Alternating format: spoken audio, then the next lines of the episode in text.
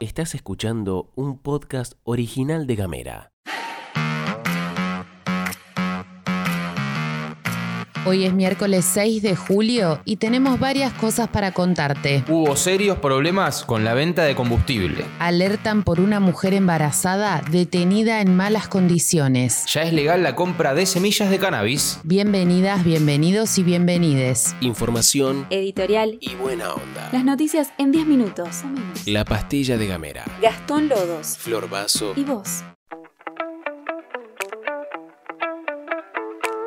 Abrimos con una situación que tomó por sorpresa a casi toda la población en la jornada de ayer, el faltante de combustible en distintas estaciones de servicio de la provincia. En la ciudad capital, a medida que fue avanzando la jornada, comenzaron a juntarse largas colas de autos para cargar nafta, mientras que las estaciones de servicio anunciaron que solamente estaban vendiendo 20 litros de combustible por vehículo. La ciudad de Río Grande no fue ajena a esta situación y, según se supo, IPF adoptó la misma directiva para la ciudad industrial, racionar la carga. En este caso, Autosur decidió que se suministren hasta 2.000 pesos en nafta super y hasta 2.500 en Infinia. Exactamente la misma situación se replicó en la ciudad de Tolwyn, donde se pudo cargar hasta 30 litros por auto. Según pudo saberse, atención a esto, estos inconvenientes se habrían dado por una huelga del sector naviero que evitó que una embarcación que trasladaba combustibles al puerto de Ushuaia pudiera amarrar. En horas de la noche, el gobierno provincial comunicó que el paro había cesado, por lo que con el correr de las horas se estaría normalizando el expendio de nafta y gasoil en las estaciones de servicio de la provincia.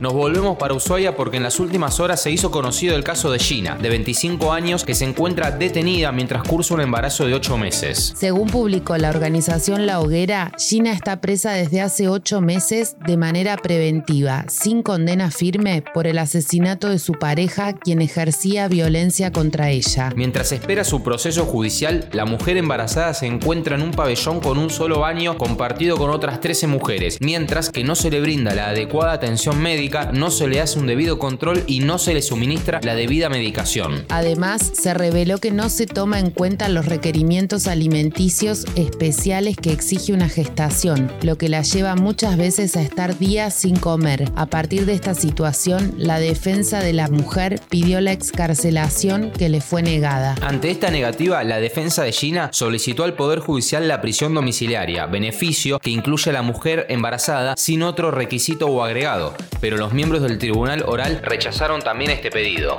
Y volvemos a Río Grande para pasar data cultural que nos alcanzó Sidney, trabajadora del Museo Fueguino de Arte y oyente de La Pastilla, a quien le mandamos un gran abrazo. Este sábado, el museo cumple 12 años y lo festeja con una kermés artística para toda la familia. Según comentaron, se puede caer con equipo de mate. Habrá juegos, sorteos y varias sorpresas. Todo esto de 15 a 19 horas. Pero además habrá talleres abiertos. Para las infancias, taller de pintura. Y para adultos, taller de acuarelas, taller de bordado sobre papel y taller de sumie. Mientras tanto, sigue abierta la convocatoria provincial a artistas visuales para participar de Orgullo, muestra colectiva centrada en la reivindicación de los derechos de la comunidad LGBT. Y además hay una exposición, siempre en el museo, ¿no? Hay una exposición llamada Estragos, que invita a repensar desde el arte el cuidado del ecosistema costero de la ciudad de Río Grande. Propuesta ganadora de la tercera edición del concurso Tangible, organizado por la Dirección de Gestión Cultural.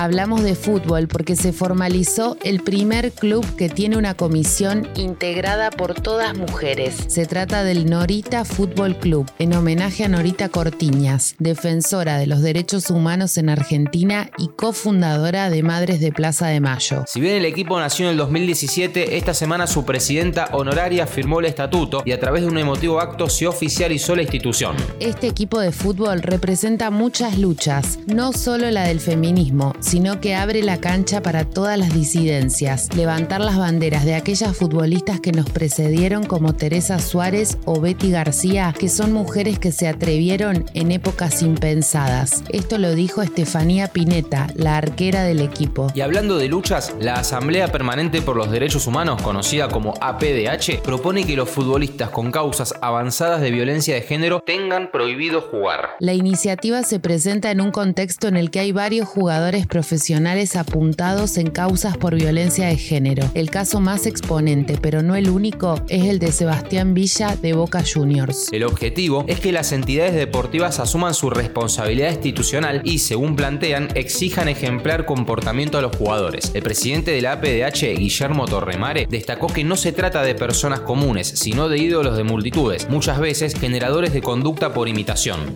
Cambiamos rotundamente de tema para contarte que la justicia aprobó la despenalización del autocultivo de cannabis para madres que producen aceite medicinal. La Corte Suprema de Justicia de la Nación ratificó la vigencia de la despenalización del cultivo de cannabis para madres que lo realizan para consumo medicinal de sus hijos e hijas, pero falló en contra de la demanda presentada por la Asociación Civil Macame, Madres del Cannabis Medicinal. El máximo tribunal rechazó por unanimidad los planteos de inconstitucionalidad que presentaron las madres contra las normas que reglamentan esa práctica y obligan a inscribirse previamente en el registro del programa Cannabis, conocido como ReproCan. Según el fallo, no se trata de un tema de intimidad, sino de salud. Por otra parte, y también hablando de cannabis, desde ayer, porque se publicó en el boletín oficial, es legal la compra de semillas de cannabis en Argentina. Así lo estableció el Instituto Nacional de Semillas a través de la resolución 260 del 2022,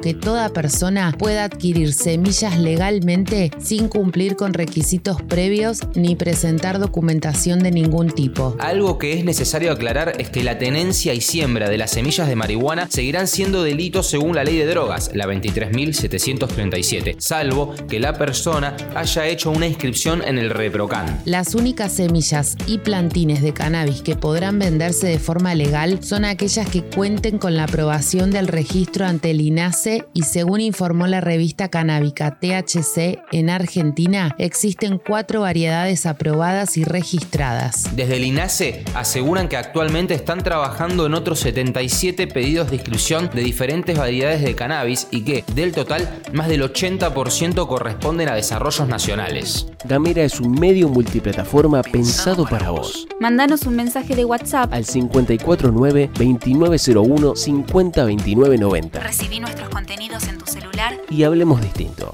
Llegamos al final de la pastilla, te deseamos que tengas un excelente miércoles, rompela toda que estamos a la mitad de la semana. Te recordad que estamos en medio además de una campaña enorme, grandiosa y muy muy muy grosa entre toda la comunidad de Gamera, que es lograr que todos los días podamos sumar un oyente o una oyente nueva. Gamera es un medio autogestivo que crece todos los días un poquito más y siempre gracias a esta comunidad enorme y hermosa que tenemos. ¿Qué hay que hacer? Simplemente si te gusta la pastilla de Gamera, si la escuchás entendemos que es porque te gusta, compartírsela a alguien más. Le compartís este audio y el contacto de WhatsApp 2901 502990. De esa manera, cada vez más personas van a poder recibir la pastilla de Gamera en su celular directamente y todo gratarola. Te agradecemos mucho por estar acá. Muchas gracias a los nuevos oyentes y a los históricos, como siempre, también los queremos un montón y les mandamos un abrazo muy grande. Y nosotros nos reencontramos mañana. Estamos a mitad de semana, dale, metele power. Esto es todo, amigues.